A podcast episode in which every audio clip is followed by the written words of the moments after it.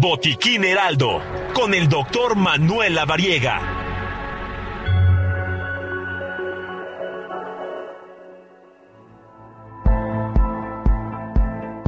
Ya está en la línea telefónica el doctor Manuel Lavariega Sarachaga. Qué gusto saludarte, Tocayo.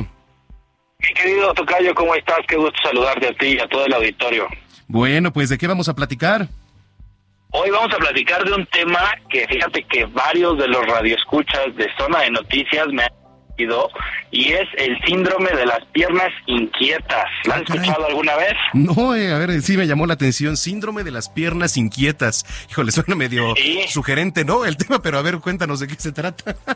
Y no es relacionado a la sección anterior. Ajá, exacto. Es una condición médica, así que vale mucho la pena que pues lo escuchemos y sepamos de qué se trata, porque fíjate, Tocayo, que el síndrome de las piernas inquietas es un trastorno del sistema nervioso que causa una urgencia irresistible de mover las piernas y esta sensación suele acompañarse también de sensaciones desagradables como son hormigueos, picazón o incluso dolor.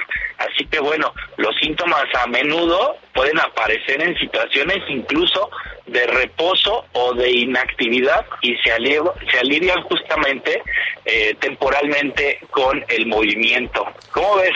Oye, ¿tiene que ver con ansiedad, por ejemplo?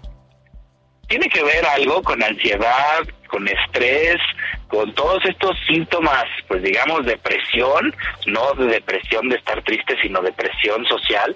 Así que es importante reconocerlo, porque fíjate que está subdiagnosticado, Tocayo. Es decir, muchas personas lo tienen y no saben que lo tienen. Y seguro tú estás eh, en alguna junta o has visto Ujú. alguna persona que está ahí sentado y está mueve y mueve y mueve y mueve las piernas.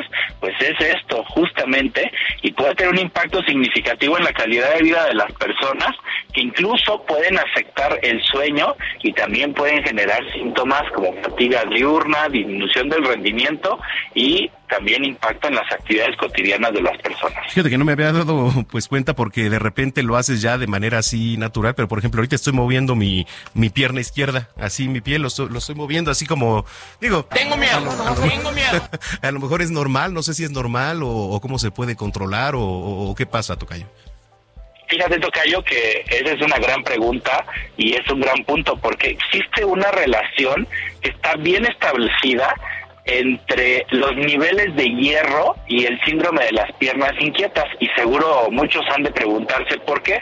Pues fíjate que la deficiencia de hierro, incluso sin llegar a anemia, puede afectar a un neurotransmisor que tenemos que se llama dopamina. Este neurotransmisor es importante para controlar el movimiento, lo que puede justamente contribuir al desarrollo de este síndrome de las piernas inquietas. Así que pues la suplementación de hierro puede ser beneficiosa para algunos pacientes y especialmente para aquellos que tienen niveles bajos de algo que se llama ferritina sérica, es parte pues del componente de hierro de nuestra sangre, así que valdrá la pena que aquellas personas que muevan mucho las piernitas de manera inconsciente en las juntas, en las reuniones, pues puedan hacerse estudios de sangre para ver cómo está su hierro y probablemente por ahí podría venir una condición relacionada. ¿Se controla?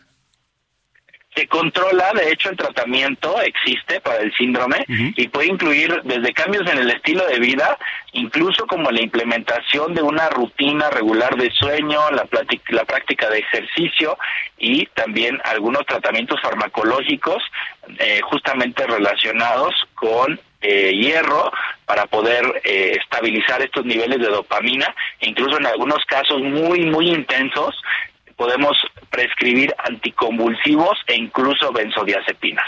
Benzodiazepinas, ok. Bueno, pues es importante. eh, para la gente que te está escuchando, tus redes sociales, por favor, doctor Manuel Lavariega.